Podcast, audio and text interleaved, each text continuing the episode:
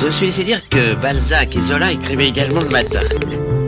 Allô C'est pas moi. L'instant bouquiniste, C'est qui alors Il en a combien des livres? Il n'a que ça, des livres, des livres, des livres. Gilles Boiset. Bonjour, vous êtes bien sur Sun, le son unique. C'est le moment de l'instant bouquiniste, c'est 17h15. Bienvenue dans cette deuxième saison du petit coin du vieux bouquin. C'est le soir de Noël, il flotte dans Paris une atmosphère joyeuse. Personne ne se doute que dans la rue Saint-Nicaise, une charrette et un cheval tenus par une petite fille vont exploser, atteignant tous les passants alentour, sauf Napoléon, le seul visé.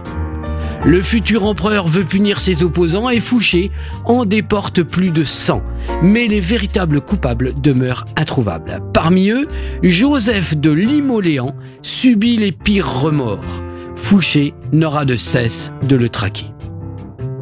C'est peut-être en la parcourant à rebours que l'œuvre d'une autrice ou d'un écrivain, d'un auteur ou d'une écrivaine semble offrir à ses lecteurs le plus de plaisir. Comprenons-nous bien. Il ne s'agira pas, bien sûr, de lire les livres à l'envers, pas plus que de les lire en marchant à reculons, ce qui serait insolite, convenons-en. Non, bien sûr, il s'agira plus raisonnablement de découvrir les romans et nouvelles autrefois écrites qui ont jalonné le succès et forgé la renommée de la plume.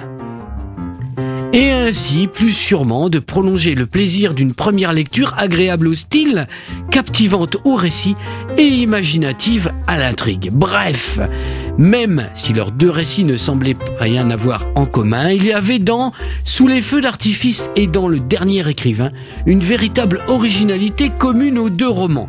Un je ne sais quoi fiché dans le ton, dans la phrase et dans le mot, dans la manière et la façon qui fait la différence. Ce genre de décalage qui est comme la marque de la véritable littérature.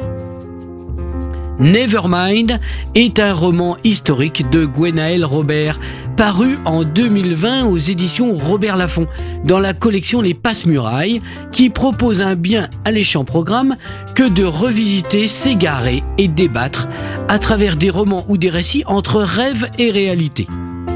Comme tout roman historique, Nevermind est une fiction. L'histoire en est connue, le soir du réveillon de Noël, en cette première année du 19e siècle, une terrible explosion est venue ébranler la rue Saint-Nicaise sur la route du carrosse qui emmenait Bonaparte vers l'opéra.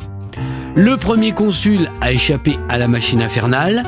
Qui sont les victimes? Qui sont les coupables? Septembriseurs, républicains ou royalistes chouans.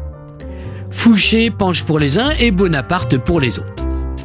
Le roman de Gwenaël Robert jette sur cette tragédie historique un nouvel éclairage.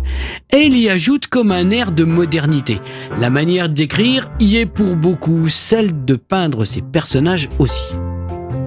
Noble et coupable, tourmenté et lucide, la silhouette de Joseph de Limoléan est splendide. On le dit souvent, un roman généralement ne vaut que par ses personnages. La distribution a été ici soignée du premier au plus petit des rôles. Gwenaël Robert y a elle-même veillé du bout de sa plume.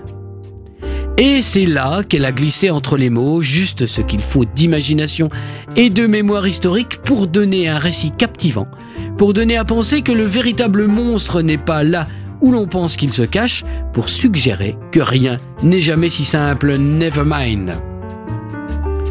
Voilà, c'était le petit coin du vieux bouquin, vous êtes toujours sur Sun, la bande son idéale de votre week-end, le son unique sur le 93 de la bande FM à Nantes, le 87.7 à Cholet et sur la radio numérique à Saint-Nazaire, Pornic, Angers et La Roche-sur-Yon.